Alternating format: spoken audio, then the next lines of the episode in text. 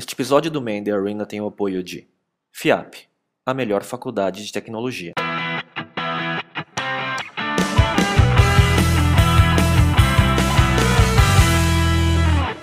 Olá, esse é o Mandy Arena número 37 e eu sou o Miguel Cavalcante.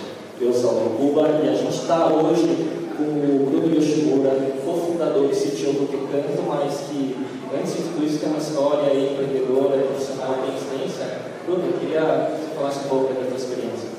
Primeiramente, obrigado, prazer estar aqui com vocês, uh, acompanho vocês faz muito tempo, gosto muito desse modelo. Eu fiquei mais feliz em saber que eu estou com um público, de TI, que é a área que eu, que eu, que eu sempre fui, e é a área que eu mais gosto de conversar com as pessoas, porque eu acredito que empreender sendo de TI hoje é muito mais fácil do que ser um administrador ou ser um engenheiro. Né?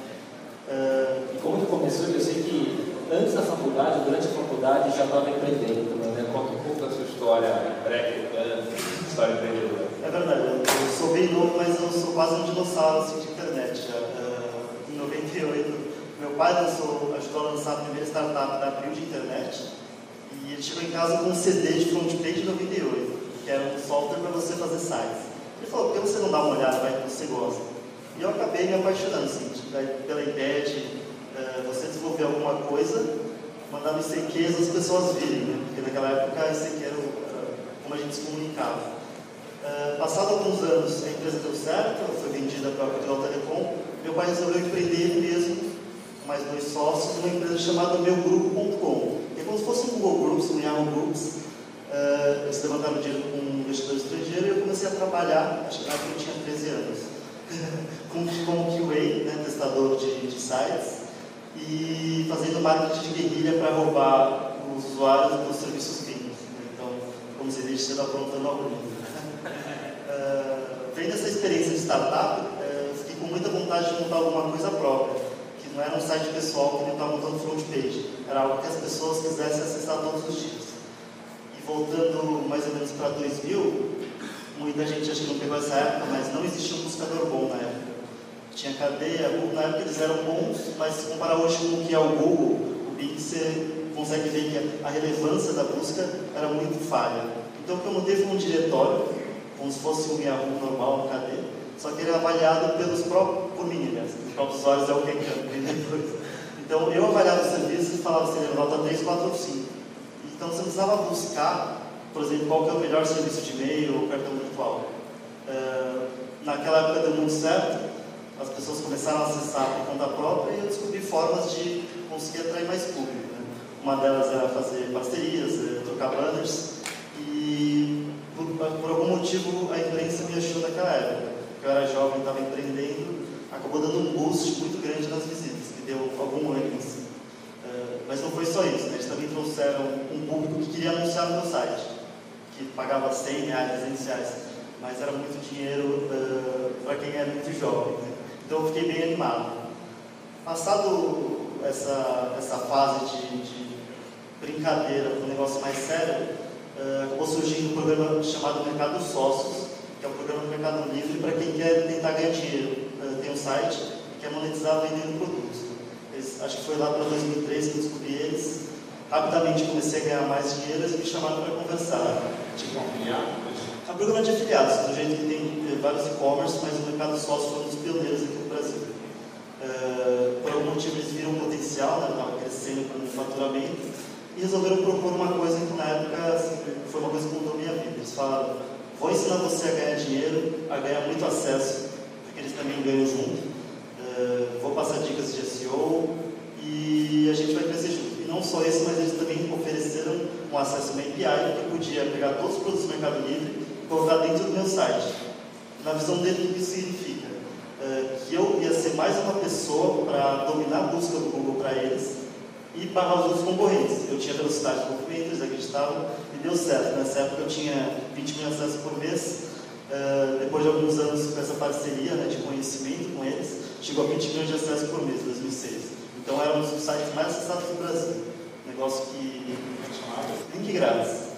Link grátis. Né? Ele começou como se fosse um portal, como eu falei para vocês, e com essa experiência que eu aprendi no Mercado Livre, acabou virando um portal realmente, com notícias sobre celebridades, é, games, downloads, tudo que trazia muito tráfego. Sozinho? Isso eu estava, em 2006 eu estava com quatro estagiários de jornalismo e o resto eu fazia tudo sozinho. Então, essa vivência de aprender o marketing, uh, aprender como escalar um servidor, né, pessoal de TI, eu tive desde os primórdios, quando o servidor custava 3 mil reais. Hoje você vai ver é 60 dólares na Amazon. Então, é alguma experiência que me ajuda hoje a escalar o Canto. E depois, assim, isso até quando? O que aconteceu no site? É, na verdade, tem que voltar na história que em 2001 é, eu estava usando um sistema de troca de banda chamado Banner Link. Esse é um, é, um negócio que você coloca o código no seu site, aparece o banner de um parceiro e você aparece no banner do parceiro. Você consegue aumentar a visita dessa forma. No link grátis funcionou bem, eu usei e eu pensei, pô, por que eu não faço a mesma coisa para poupar? Então eu quero fechar o site de um cara abrindo o outro. Era bem chato. É uma coisa que todo mundo adora, né? Odeio eu ajudei a fazer surgir os bloqueadores de pop-up, mas a ideia era, tinha o, a barrinha em cima, né, abria o site do parceiro e falava assim, aumente as visitas do seu site em 50%. Né, e por que disso? 50% ficava para mim e 50% para o site. E em pouco tempo eu usei meu próprio site para monetizar, para fazer a propaganda, e já tinha gente anunciando desde o início. Então foi um negócio, para quem é de TI, é uma ideia muito simples, que eu desenvolvi em dois dias, mas que deu lucros assim, por dois, três anos até surgir os bloqueadores, os competidores. Mas, uh, vendo hoje, fazendo um paralelo, eu acho que quem está no mercado de TI sabe programar, existe muita oportunidade para quem desenvolve aplicativos, seja de Android ou iOS. Uh, você consegue criar coisas rápidas, virais, e que às vezes por brincadeira acaba dando certo.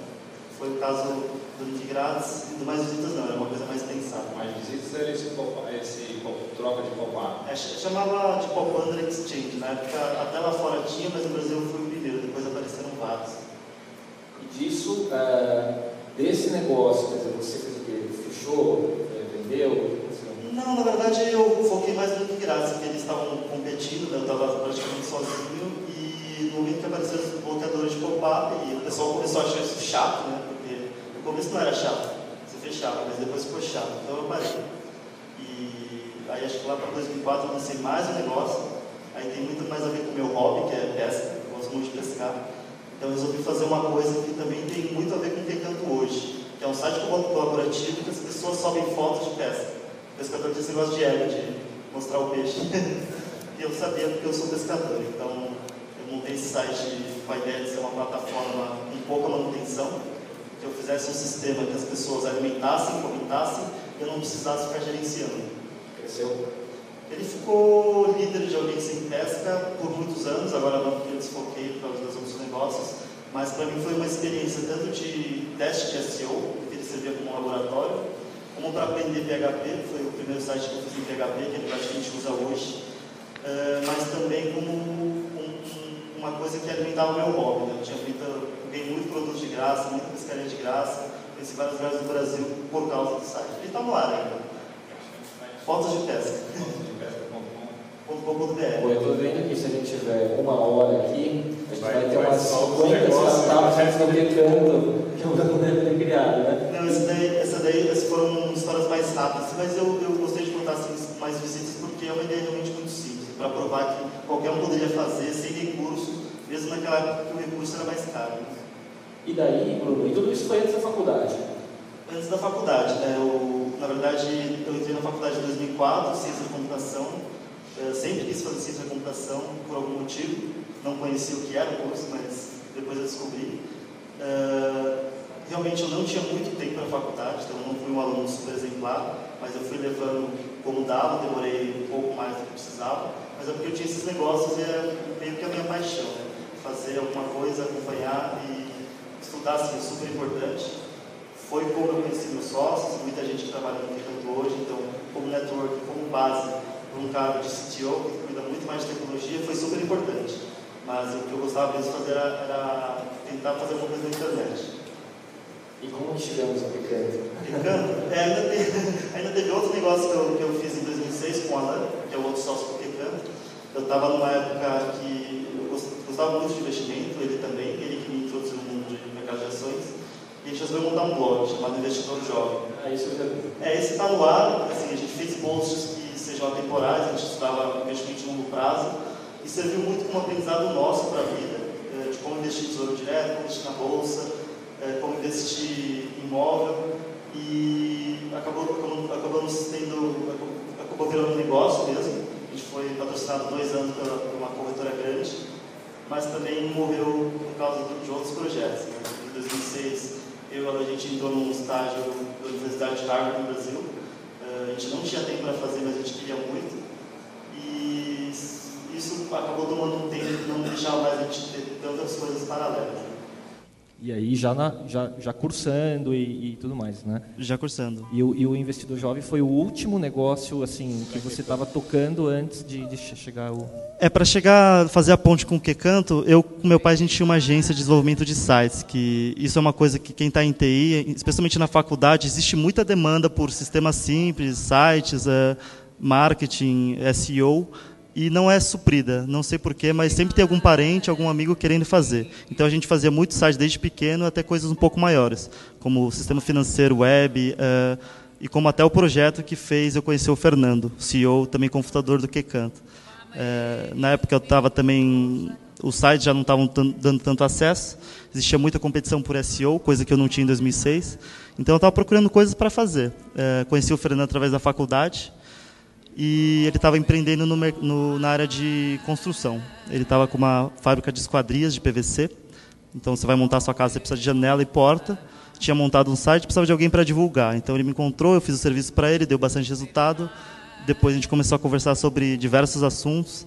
Uh, acabei fazendo um sistema para ele também, que era um sistema até complexo. Assim, ele, o usuário chegava no site e ele já sabia o que ele queria: 10 janelas, 20 portas de tamanhos específicos. Ele queria um sistema que precificasse em tempo real e mandasse orçamento por e-mail, para ganhar de todos os concorrentes que têm aquele atraso de uma semana para mandar. Então a gente acabou montando esse negócio, uh, pegando os custos fixos da empresa, custos variáveis, impostos, etc., e acabou rolando.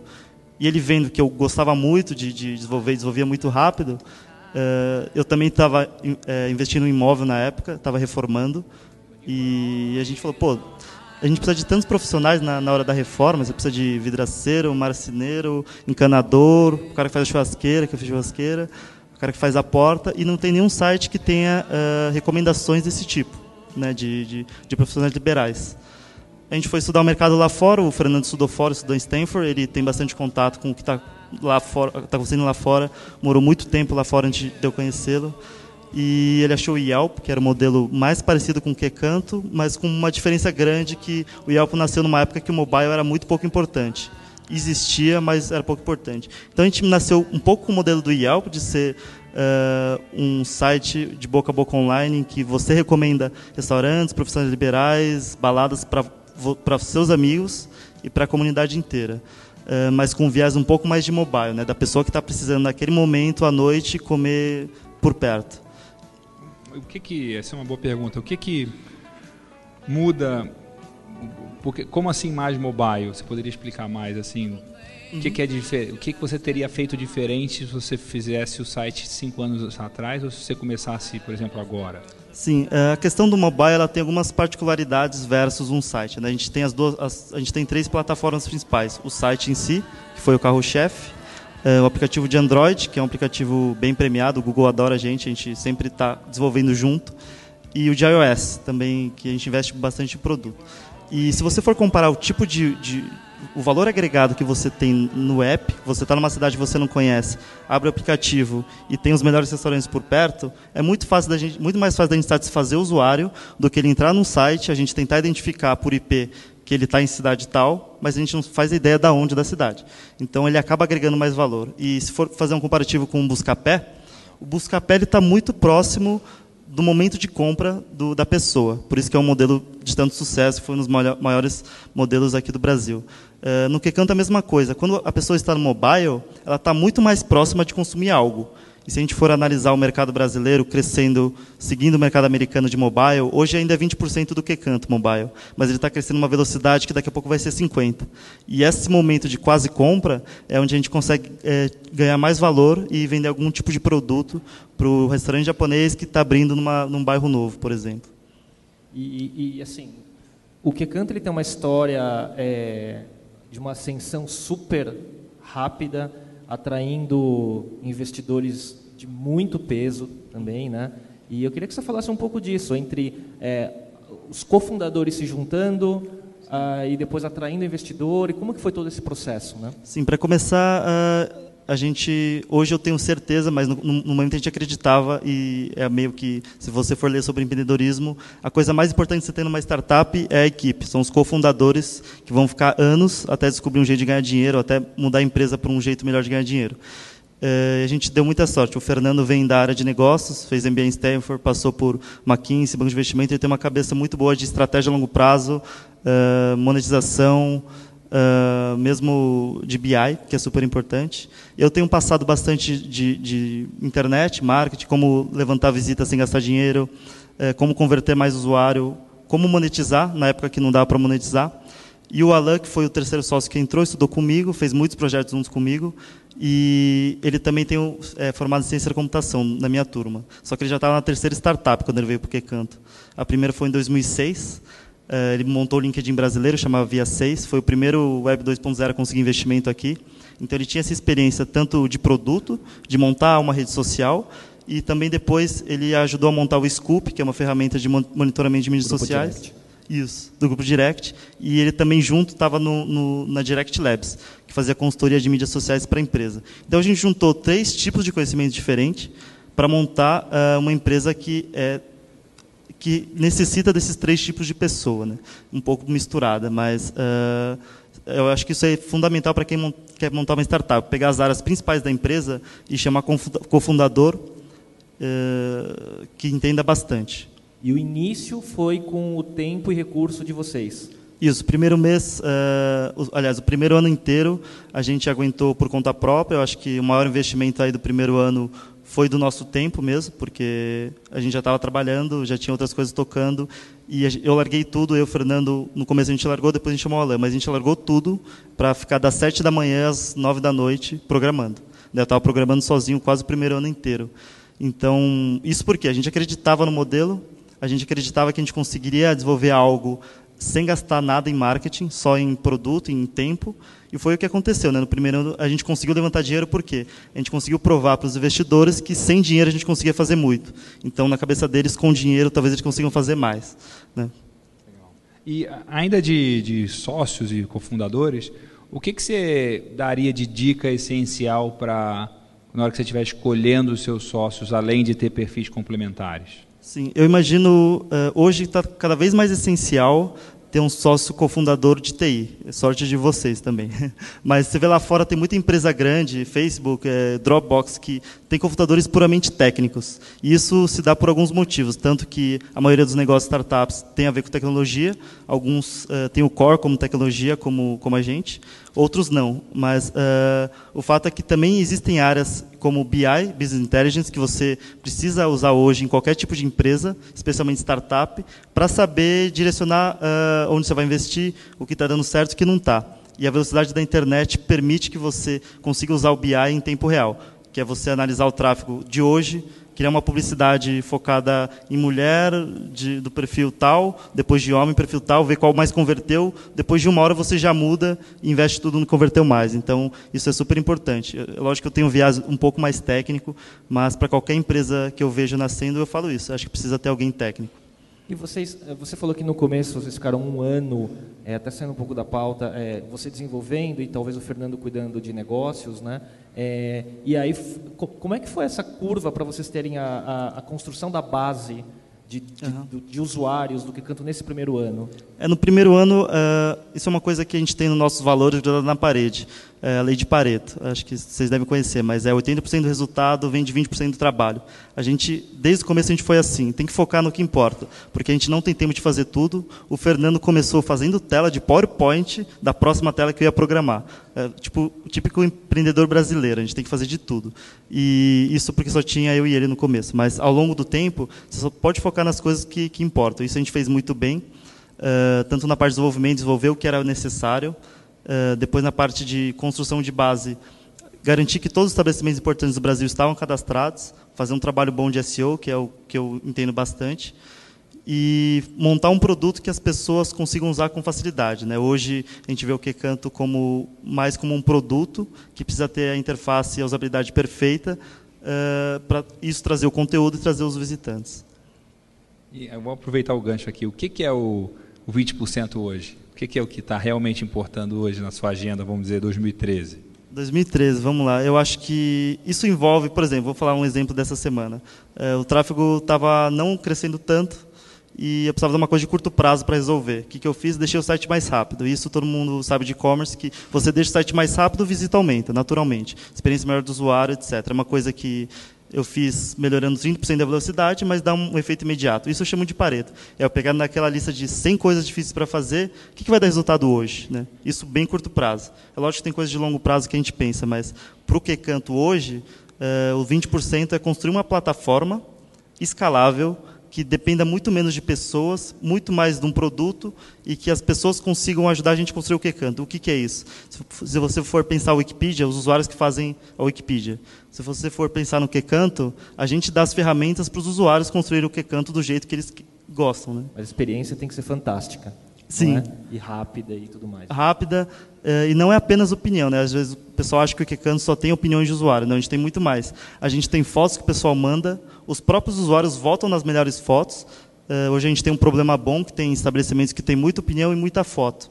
Né? Como que a gente faz para ser relevante para o usuário?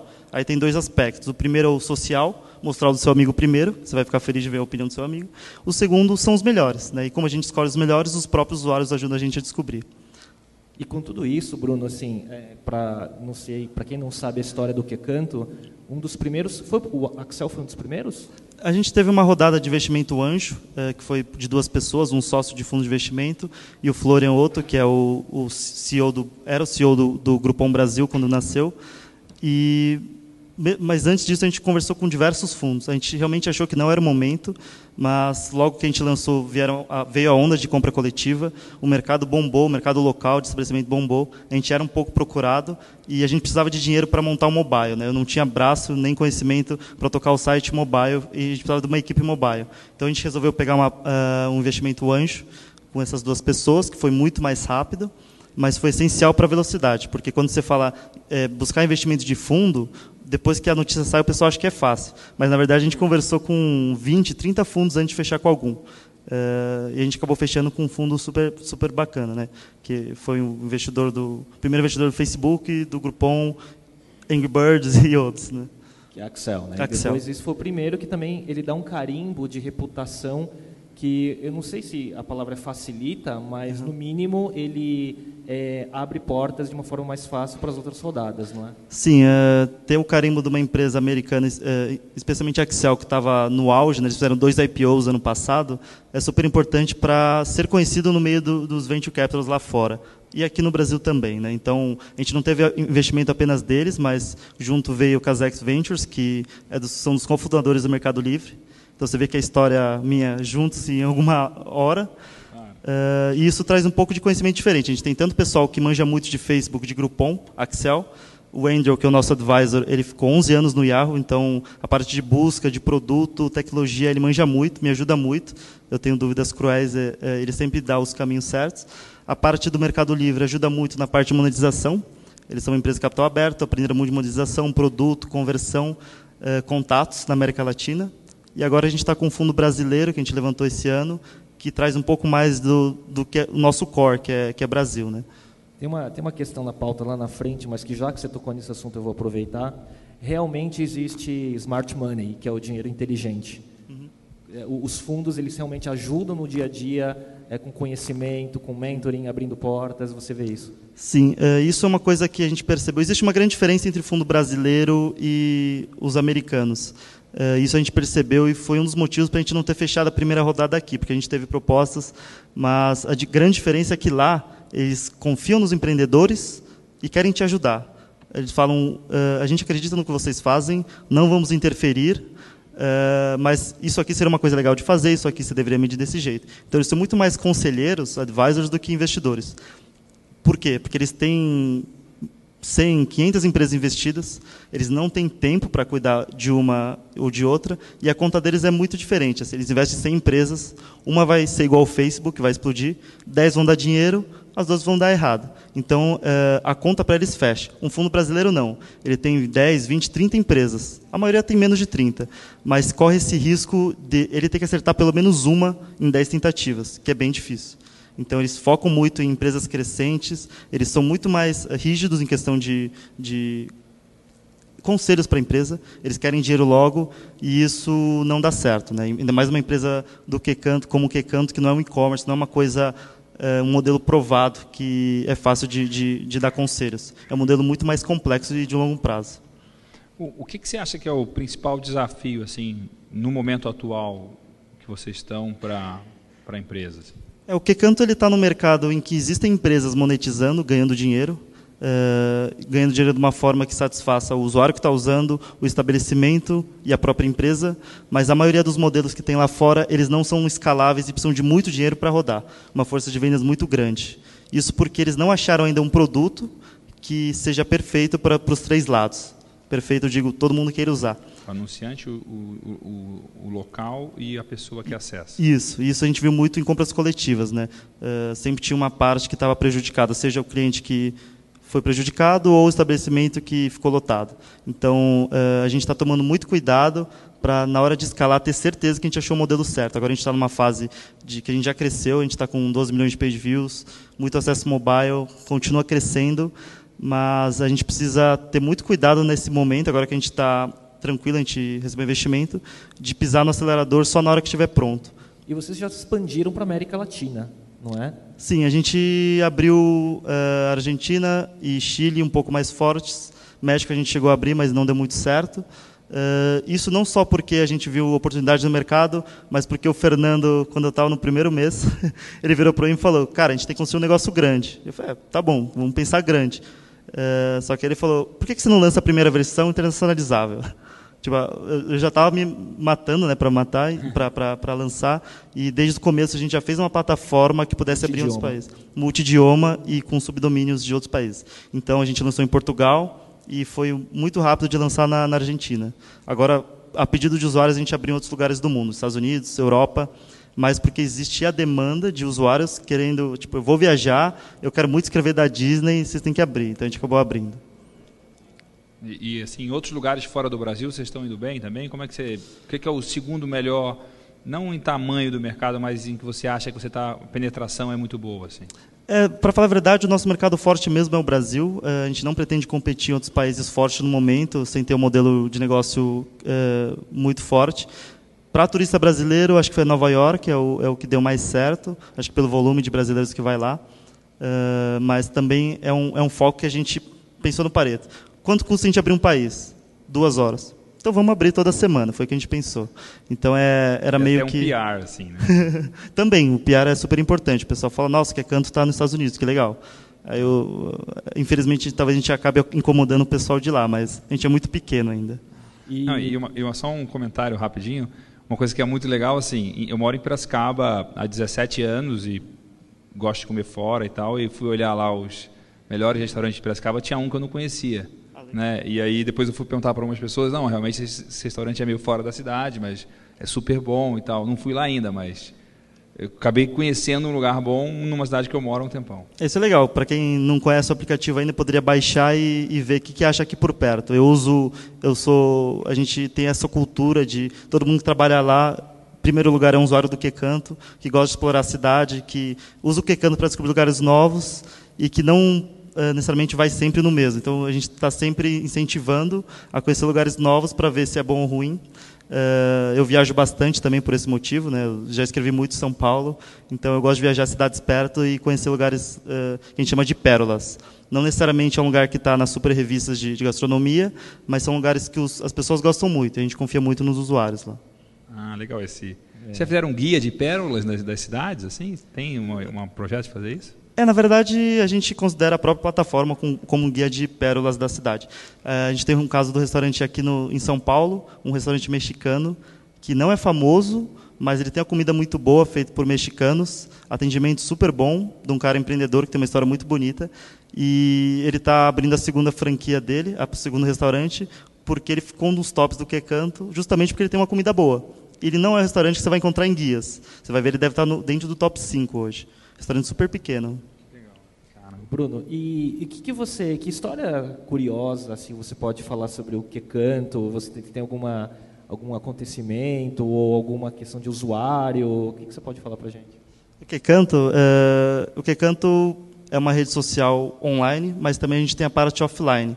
A gente organiza eventos nas principais cidades para fomentar a comunidade, conhecer as pessoas das quais a gente lê as opiniões todos os dias. E nessa daí já fizeram muito, muitos casais também, acho que é normal, né?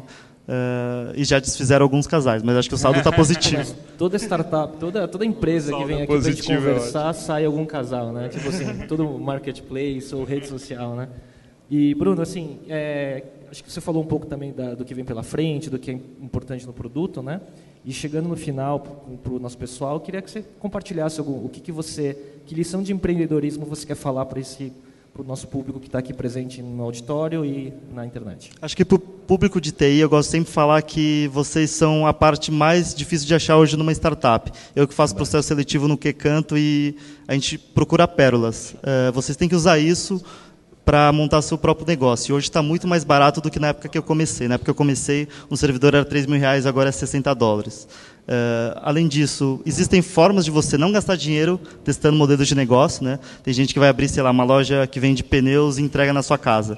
Você não precisa abrir uma loja dessa para saber se dá certo. Você pode comprar publicidade, fazer um site falso e ver se deu certo. Se deu, você vai lá e monta. Então, usem dessa inteligência e desse baixo custo para tentar empreender agora. E para o pessoal empreendedor também, eu acho que a maior dica que eu dou é monta uma equipe boa. Isso é o que faz mais diferença a longo prazo. Muito bom, excelente ter você aqui, Bruno. Obrigado pela disponibilidade, pela né, compartilhar o aprendizado. Acho que o grande objetivo do, do Man the Arena é a gente conversar e aprender e, e ver o que as pessoas estão fazendo. Esse é o Man the Arena. Obrigado, Bruno. Obrigado. Até a próxima. Até a Obrigado, próxima. pessoal.